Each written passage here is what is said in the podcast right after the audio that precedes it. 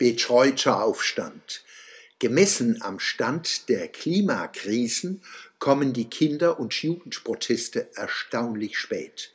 Dabei fällt das Framing auf, das bei den Demonstrationen zu beobachten ist.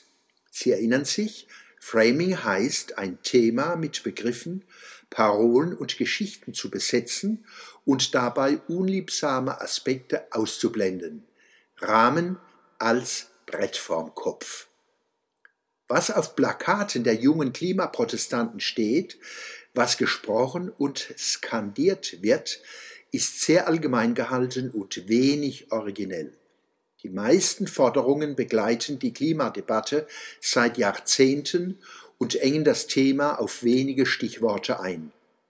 Wie die Alten scheint auch die Jungen die Angst zu lähmen, ans Eingemachte gehen zu müssen.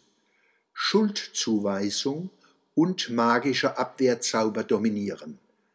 Auf einem Plakat steht, Zitat, Wäre die Erde eine Bank, hättet ihr sie längst gerettet. Zitat Ende.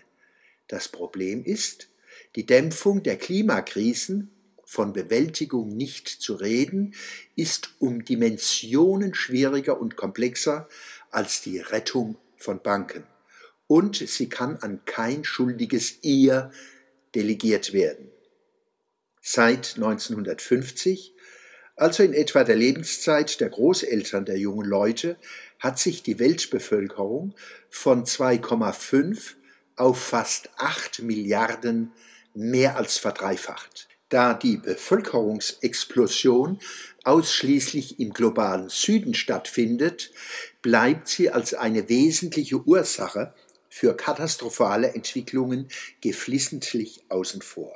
Gerne wird die Klimaschuld der westlichen Industrieländer gegenüber der Unschuld und Opfersituation des Südens betont. Unerwähnt bleibt, dass bei Statistiken und anderen Beschreibungen von Umweltkrisen schon seit Jahrzehnten von Industrie- und Schwellenländern die Rede ist. Unter letzteren finden sich Riesen wie China, Indien, Indonesien, Nigeria, Südamerika, Russland und viele mehr. Ein kleines Beispiel, die Welthauptstadt für autoimmobile Staus heißt nicht Berlin oder Brooklyn, sondern Bogota, also die Hauptstadt von Kolumbien. Stuttgart, Geldo glotscht. Lagos, die Hauptstadt Nigerias, hat über 22 Millionen Einwohner, das Bundesland Baden-Württemberg 11 Millionen. Eine reizvolle Aufgabe für junge Ökoforscher wäre, Lagos und Baden-Württemberg exemplarisch zu vergleichen. Kultur, Ökonomie, Ökologie, Politik, Zivilgesellschaft, also Vereine, Genossenschaften, Bürgerinitiativen und mehr. Ebenso zu empfehlen vergleichende Analysen zwischen den Ölländern Nigeria und Norwegen.